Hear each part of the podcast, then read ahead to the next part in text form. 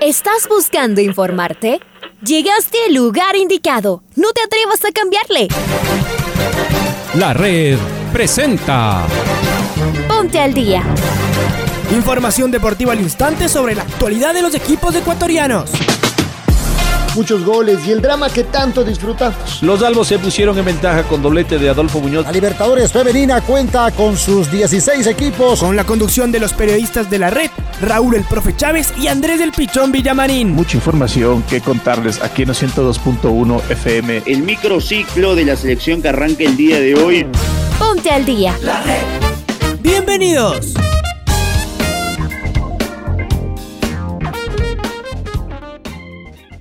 Hola, hola, ¿qué tal? ¿Cómo les va? ¿Cómo están? Tengan ustedes un cordial y afectuoso saludo. Bienvenidos y bienvenidas a la primera edición del Noticiero al Día de la Red. Les saluda Andrés Vitamarín Espinel. Estamos en compañía de Raúl Chávez, está Paola Yambay también, también, perdón, encontró el máster. Tenemos muchas cosas que contar en medio de un apasionante fin de semana donde nos vamos a llenar de orgullo con Richard Carapaz, que está muy cerquita de ser eh, podio, ni más ni menos que en la élite del ciclismo, en el Tour de Francia, y puede ser uno de los 20 ciclistas en la historia de tener podio en las tres eh, grandes citas del ciclismo. Ojalá y que el día domingo en París eh, lo podamos ver cantando el himno nacional de la República del Ecuador en la capital francesa. Comienza la fecha 15, la última de la primera etapa del Campeonato Ecuatoriano de Fútbol. El domingo se define si Barcelona o Emelec son los finalistas del Campeonato Nacional y de esta manera también nos preparamos para lo que van a ser los Juegos Olímpicos que están ya a la vuelta de la esquina. Mucho que contar, mucho que informar en esta programación deportiva. Es momento de saludar con Raúl, a quien le mando un fuerte abrazo. ¿Qué tal Andrés? ¿Qué tal amigos, amigas? Fuerte abrazo. Gracias por estar con nosotros aquí en el Noticiero al Día en su primera edición. Mandamos un fuerte abrazo y de inmediato arrancamos con los titulares. Liga Deportiva Universitaria visita esta noche al técnico universitario. Gavarini y Zunino serán ausencias en el Bellavista. El club Sport Emelec recupera a Romario Caicedo para visitar el Hockey el domingo. No fue una buena semana para los equipos ecuatorianos en los torneos internacionales. Miguel Ángelo Orr defiende a Gol TV pese a la deuda. Felipe Caicedo habló de su futuro en Italia. Sociedad Deportiva Aucas prepara su equipo para el cierre de la etapa. el jefe del Comando Conjunto de las Fuerzas Armadas dilata la convocatoria a la Asamblea en el Nacional. Novak Djokovic confirmó después de haber ganado Wimbledon su presencia en Tokio 2020. Amigos, amigas, es momento de escuchar al Pato Granja en el editorial del día. Uno de los cuestionamientos importantes que se hace el fútbol acá en nuestro continente es lo que sucede con el VAR, el manejo del mismo y la utilidad que tiene en realidad en medio de una semana muy agitada para los torneos internacionales. Lo que hemos vivido en los encuentros entre Boca Juniors y Atlético Mineiro y sobre todo el partido en el que Cerro Porteño y Fluminense eh, tuvieron una serie de aspectos eh, en los que el VAR intervino de manera equivocada han llevado a sanciones y suspensiones indefinidas ¿no? de varios árbitros y de varios asistentes de, de VAR. Por ahora, la pregunta sigue en el aire y sigue siendo vigente. ¿Es el esquema correcto el que se implementa acá en Sudamérica? ¿La tecnología es la más avanzada y la mejor? y si los árbitros están lo suficientemente preparados o no para llevar adelante una misión que está eh, pensada y que se la ha traído al fútbol en la actualidad para que imponga un mayor nivel de justicia en lo que ocurre en un campo de juego. No lo contrario, no más injusticias, más errores y más problemas. Planteada la duda, planteada la inquietud, por ahora seguimos dándole vuelta a este esquema del bar acá en Sudamérica.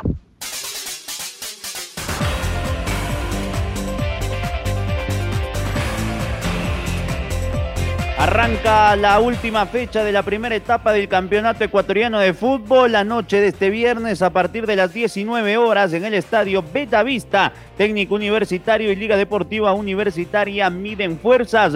La última vez que el Rodillo y los Albos se vieron las caras en Ambato fue en la temporada del 2020 con triunfo a Azucena de 5 goles por cero. El eh, técnico merengue Pablo Marini, que se va a estrenar en eh, el fútbol ecuatoriano, ha convocado a los siguientes jugadores.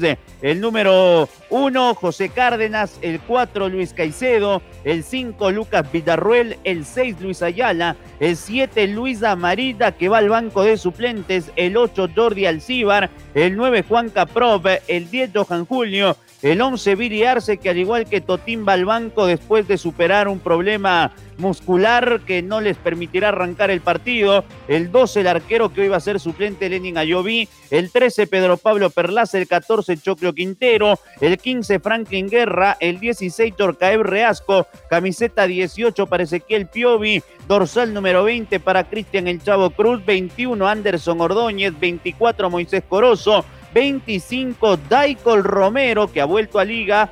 El 26 del chico Sebastián González, del 27 Jefferson Troya, el 29 Adolfo Muñoz, del 30 el eh, fichaje que en este segundo semestre llegó a liga Kevin Mercado y el 31 Jefferson Arce quedó fuera de la convocatoria por una distensión de ligamentos. Joseph Espinosa jugador que tendrá tres semanas de ausencia, además de Gavarini y Zunino, que ya lo amplía en un ratito mi compañero Raúl Chávez.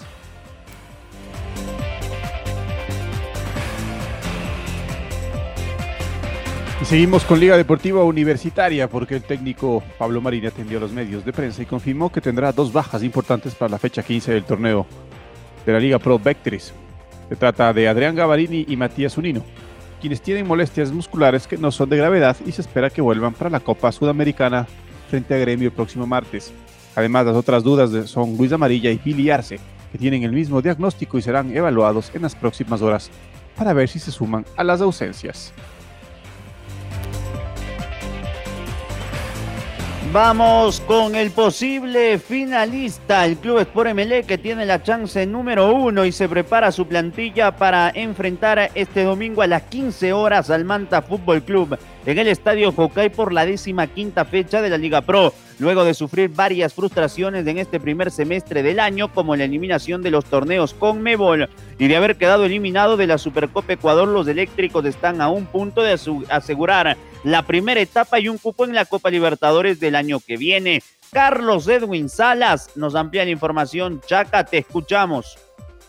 Saludos cordiales, compañeros, un gusto saludarles.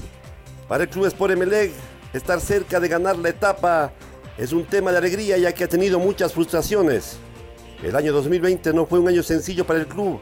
Quedó temporalmente eliminado de la Copa Sudamericana. No logró meterse en puestos de clasificación a Copa Libertadores y tuvo que ver la final de la Liga Pro por televisión. Sin embargo, la revancha deportiva que tanto planeaban en la pretemporada ha hecho que este 2021 empiece a sonreírles, sobre todo en el torneo nacional. Emelec ha sufrido frustraciones. Quedar también fuera de la Supercopa es algo que ha impulsado para que el equipo esté cerca de lograr la ansiada clasificación en la etapa para Copa Libertadores del año 2022 y ser el finalista de la temporada 2021 de la Liga Pro.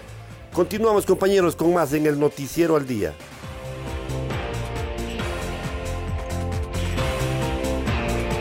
Y seguimos, y seguimos con Emelec, porque la tarde de ayer el club Sport Emelec completó otra jornada de entrenamiento pensando en el duelo frente a Manta por la fecha 15 de la primera fase del torneo.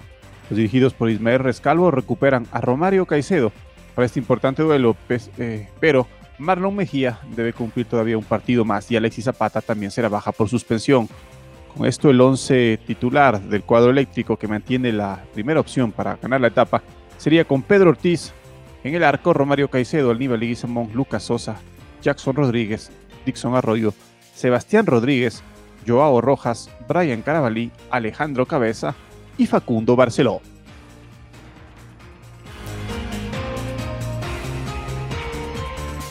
A propósito del partido de Melec frente al Manta el domingo es de horario unificado, ¿no? Lo cambió Liga Pro, ya no será a las 19, será a partir de las 15 horas con 30 minutos. Barcelona llegó a la capital, eh, llegó, perdón, al puerto principal y piensa en el partido frente a Macará del domingo y de igual manera frente al duelo frente a Vélez Arfin la semana que viene por Copa Libertadores de América. Vámonos con las declaraciones de Miguel Ángel Or, porque en los últimos días el presidente de la Liga Pro del fútbol ecuatoriano confesó que la deuda global a los clubes ecuatorianos es de 8 a 9 millones por parte de la empresa Gol TV. Asimismo, detalló que existe un compromiso de pago y espera que se pueda resolver pronto. Dicho esto, el día de ayer utilizó su cuenta oficial de Twitter para volver a tocar el tema el máximo dirigente de la entidad asegura que la empresa dueña de los derechos del fútbol se ha demorado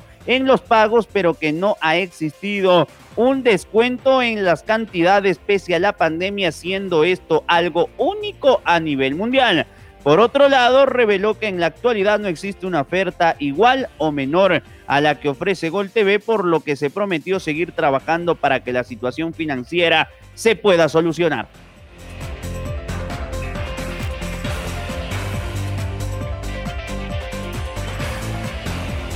Sociedad, Sociedad Deportiva Aucas, ha entrenado toda la semana en la cancha del Gonzalo Pozo Ripalda. El equipo piensa en Guayaquil City. Su objetivo es cerrar la etapa con un buen resultado. Estamos con Maite Montalvo, quien nos va a emplear los detalles. May, buen día.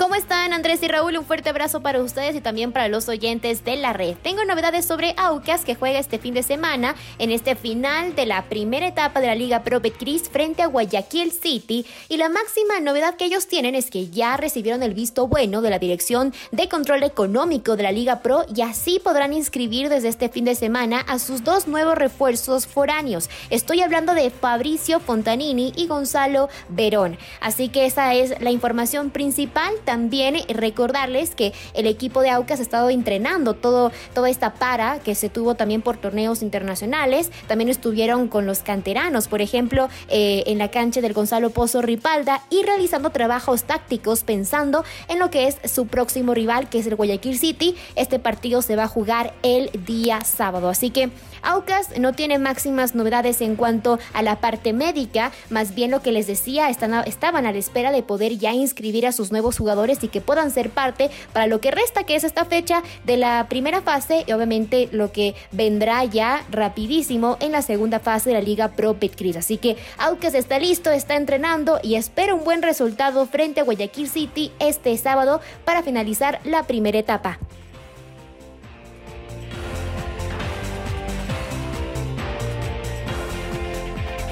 Muy bien, May, de la tienda oriental nos vamos hasta la tienda militar, porque el comando o el jefe del comando conjunto de las Fuerzas Armadas, el vicealmirante Jorge Cabrera Espinosa, confirmó mediante un oficio que no convocará la asamblea que los socios decidieron llamar a finales de enero y en la cual se conocerían supuestos causales para la destitución de la doctora Lucía Vallecilla, mientras no exista una sentencia ejecutorial en eh, el supuesto delito que denunció la presidenta del club en contra de varios socios de la institución.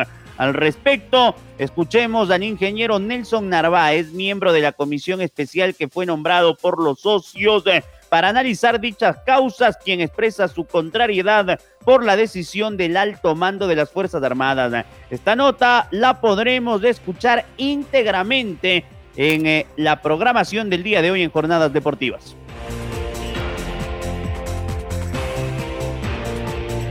Escuchamos entonces al jefe, al señor eh, Narváez.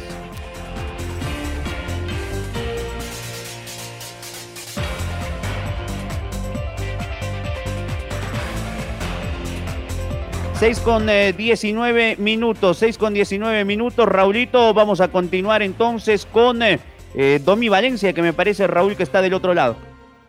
Y precisamente no fue una buena semana para los equipos ecuatorianos de los torneos internacionales. Estamos con como decía Andrés, con Domingo Valencia, quien nos va a contar los resultados, los octavos de final de la ida de la Copa Libertadores y también de la Copa Sudamericana. Domingo, ¿cómo estás? Buen día. Hola compañeros, ¿cómo les va? Liga Deportiva Universitaria, Barcelona e Independiente cayeron en sus respectivos juegos de ida por Copa Sudamericana y Copa Libertadores. Los albos perdieron 1-0 ante el gremio en su estadio con un gol de Leo Pereira. Los Rayados del Valle no pudieron ante el Red Bull Bragantino, que se llevó los tres puntos a Brasil, con goles de Fabricio Bruno y Ramírez. Barcelona fue el único de los tres que jugó de visitante. Juan Martín Lucero marcó el único tanto de Vélez en el 1 0. A continuación les resumo los otros resultados de los dos torneos. Comencemos por la Copa Libertadores. Boca Juniors igualó ante el Atlético Mineiro, mientras que Fluminense venció 2 a 0 a Cerro Porteño en Paraguay con goles de Nené y Egidio. Los dos partidos no estuvieron libres de polémicas. Sao Paulo igualó 1 a 0 con Racing de Argentina en el Morumbí. Víctor Bueno adelantó a los paulistas, mientras que Enzo Copetti igualó para la academia. Rafael Veiga le dio la victoria al Palmeiras ante la Universidad Católica de Chile en San Carlos de Apoquindo. River Plate empató 1 a 1 ante Argentinos Juniors en el Monumental. Matías Suárez hizo el gol millonario y Gabriel Auche anotó el tanto del bicho de la paternal. Flamengo se llevó el triunfo de Florencio Varela ante Defensa y Justicia por 1 a 0 con un gol de Michael. Finalmente, Olimpia e Internacional de Porto Alegre empataron 0 a 0 en Asunción. En cuanto a la Copa Sudamericana, el Atlético Paranaense le ganó 1 a 0 al América de Cali en Colombia con el tanto de Nicao. El Sporting Cristal remontó el partido con dos goles de Alejandro Hoberg y le ganó 2 a 1 a Arsenal de Sarandí. Nicolás Mazzola hizo el gol argentino. Junior y Libertad se mataron a goles en Barranquilla en duelo que terminó venciendo el conjunto Gumarelo. Carmelo Valencia, Marlon Piedraíta y Freddy Inestrosa anotaron para el Tiburón. Héctor Villalba en dos ocasiones, Julio Enciso y Hugo Martínez marcaron para los paraguayos que ganaron el partido 4 a 3. Cayo Jorge le dio la victoria por 1 a 0 al Santos de Brasil sobre Independiente de Argentina en Vila Belmiro. El Deportivo Táchira igualó 2 a 2 ante Rosario Central en Venezuela. José Luis Granados y Douglas Anguerita anotaron para los locales. Luciano Ferreira y Alan Marinelli hicieron los tantos canallas. Finalmente, con goles de Agustín Canovio y Valentín Rodríguez, Peñarol se impuso 2 a 1 nacional en el Gran Parque Central en el Clásico Uruguayo. Gonzalo Vergesio anotó el descuento para el equipo tricolor. Los partidos de vuelta de los dos torneos se jugarán la próxima semana. Informó para el Noticiero al Día Domingo Valencia. Compañeros, volvemos con ustedes del Estudio Central. Muy bien, eh, Domi, muy completo. Ahí todos los resultados de esta semana de torneos con Mebol, tanto en Libertadores como Sudamericana. Ahora sí, vamos a escuchar al ingeniero Nelson Narváez eh, sobre este problema de las eh, elecciones en el conjunto militar una verdadera confusión todo lo que está pasando con las Fuerzas Armadas, con el presidente o con la presidenta, la doctora Lucía Vallecilla, y la asamblea de socios que decidieron llamar a finales de enero y hasta la fecha sigue pospuesta. Esta nota la van a escuchar completita ah, el día de hoy en Jornadas Deportivas. Ahora sí, Control Master, escuchamos al señor Narváez. Según nuestros estatutos, el jefe del comando conjunto es, es la persona que preside las asambleas. Como estamos hablando de una continuación de la asamblea para tomar las decisiones eh, que quedaron inconclusas de, eh, en la asamblea anterior, obviamente le estamos solicitando a él que continúe la asamblea, porque tenemos el impedimento de que la asamblea actual, que obviamente es la que, la, la, que está en, en, esta posición de, que se queda o se va, nunca lo va a llamar. El llamado a, continuar con la asamblea era obviamente el presidente, eh, eh, según los estatutos de la asamblea, que es en este caso el jefe del comando conjunto. Por eso es lo que se le solicitó a él. Ahora, hay eh, varias medidas jurídicas que se debe, que se, que, se pueden tomar. Esto va a alargar y, se complica un poco más y, creo que no deberíamos llegar a eso. No creo que Nacional debería estar en esto de, de, un juicio, de otro juicio, de presionar por un lado, presionar por otro. O sea, la directiva debe llamar a asamblea no solo por la, por la denuncia, los informes han sido negados. Debe presentar los informes claramente. No debe mentirle al socio. No puede decir que las cosas están bien cuando todos sabemos, y más nosotros con la documentación que tenemos, sabemos el estado real la situación real del club. Yo creo que el jefe del comando conjunto actual, para a mi parecer, está mal asesorado, tiene un desconocimiento total de lo que está pasando y yo creo que le está dando oídos solo a la, directiva actual. Por eso es lo que yo pedí, no solo que llame, sino que nos dé audiencia para explicar eh, y ponerle al tanto de las cosas, porque debe él escuchar las dos caras de la moneda.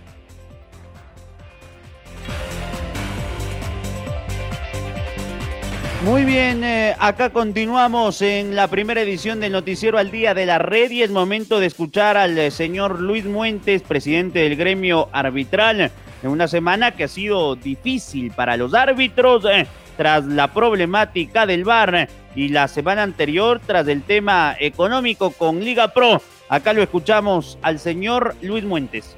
Me parece que han sido muy drásticos, muy duros con, con Quirós. Eh, lamentablemente a veces hay, hay este parámetros tan tácitos para, para calificar a un árbitro y, eso en un momento dado eh, puede perturbar incluso eh, la tranquilidad de los demás compañeros. Porque dice que usted planifica cuatro días directamente porque estuvieron acá en Guayaquil desde el miércoles. Estuvieron los, compañeros, desde el miércoles estuvieron para planificar el partido en, con videos en cancha, eh, con la herramienta que tanto añoramos. Para un partido que todos sabíamos que se decidía eh, el, finalista casi. Sabíamos que ahí se iba, a definir como, como eh, creo que, se llegó. No, no, no, no quiero irme más allá porque no soy comentarista deportivo, pero sí creo que tengo algún conocimiento como para, para saber cómo es el tema del fútbol.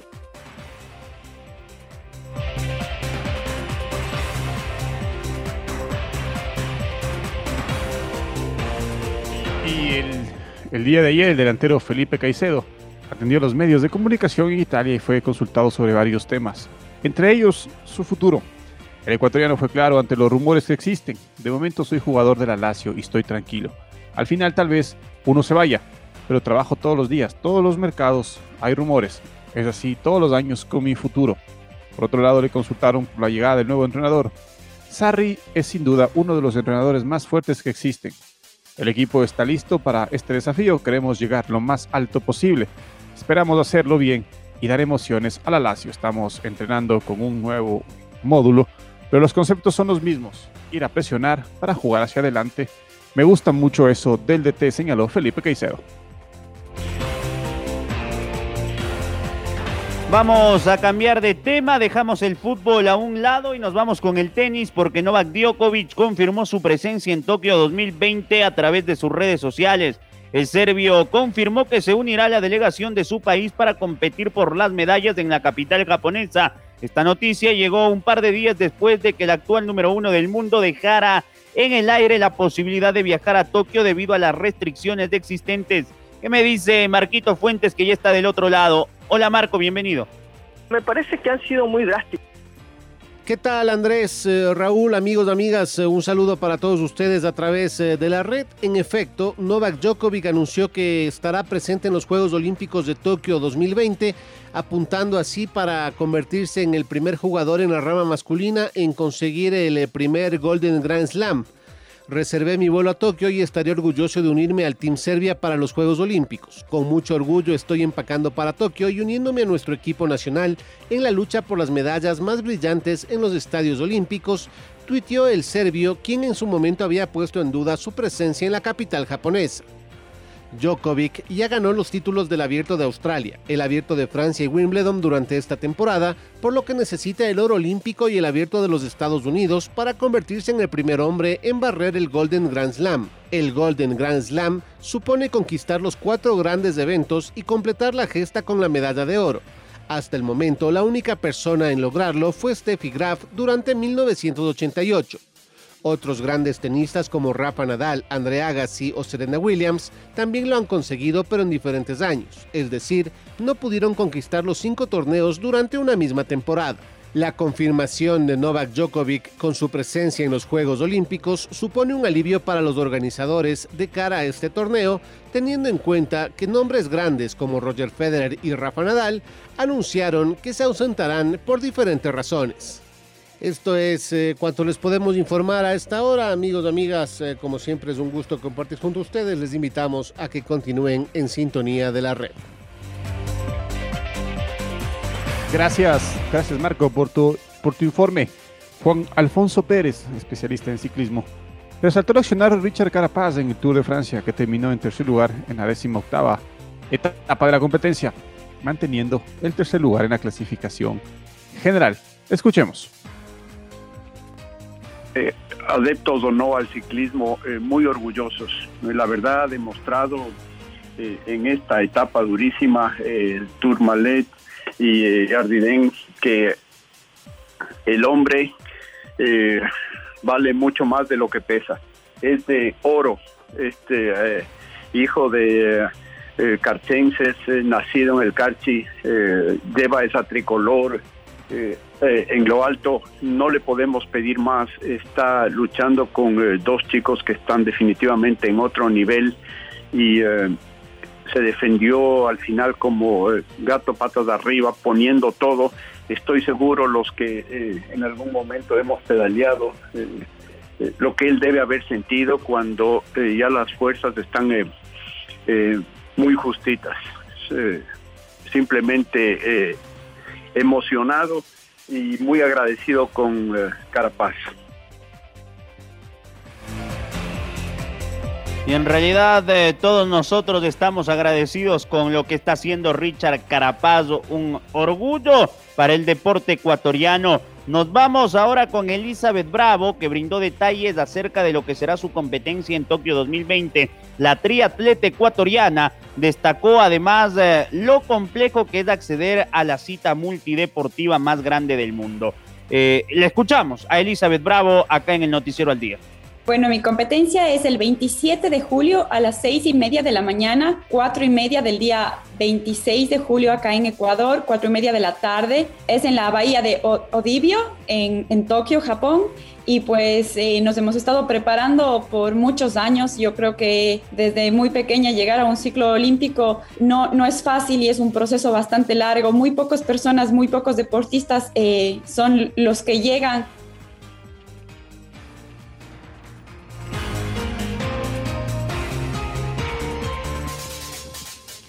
Y es momento de escuchar a la golfista ecuatoriana Daniela Darquea. Escuchemos lo que, lo que dijo y sus reflexiones. Sobre la clasificación a Juegos Olímpicos, fue un proceso clasificatorio de dos años. Creo que eh, este, este logro de haber llegado a la LPGA me, me acercó muchísimo a este sueño olímpico. Eh, han sido dos años que he estado compitiendo, jugando, entrenando eh, y eso ha sido como me he llegado a poder clasificar a Juegos Olímpicos.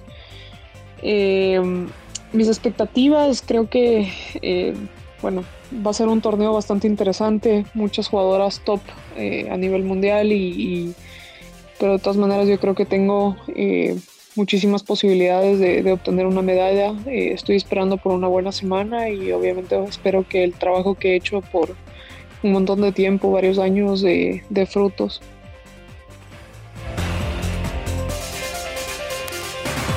Que le vaya bien a Dani Darquea, se lo merece. ¿ah? Desde mucho tiempo atrás soñó con los Olímpicos, se abrió esta disciplina en Juegos Olímpicos eh, y ojalá que le pueda ir de la mejor manera posible. Cambiamos al fútbol femenino ya en el tramo final de esta programación. Lilioski García, arquera de las Guerreras Albas, conversó ante los medios de comunicación y evaluó el desempeño de todo el equipo en esta fase de grupos. La plantilla está cerca en liga de clasificar a los playoffs. Escuchemos a la guardameta venezolana, una de las capitanas que tienen las guerreras de LDU.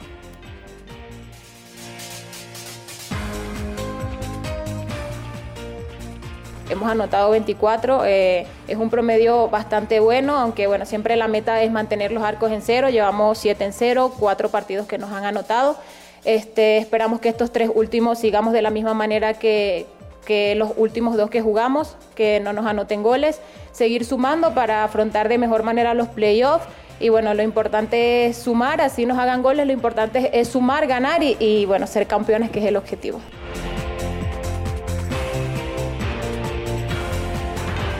Es momento de escuchar el gol del recuerdo. El gol del recuerdo. La red.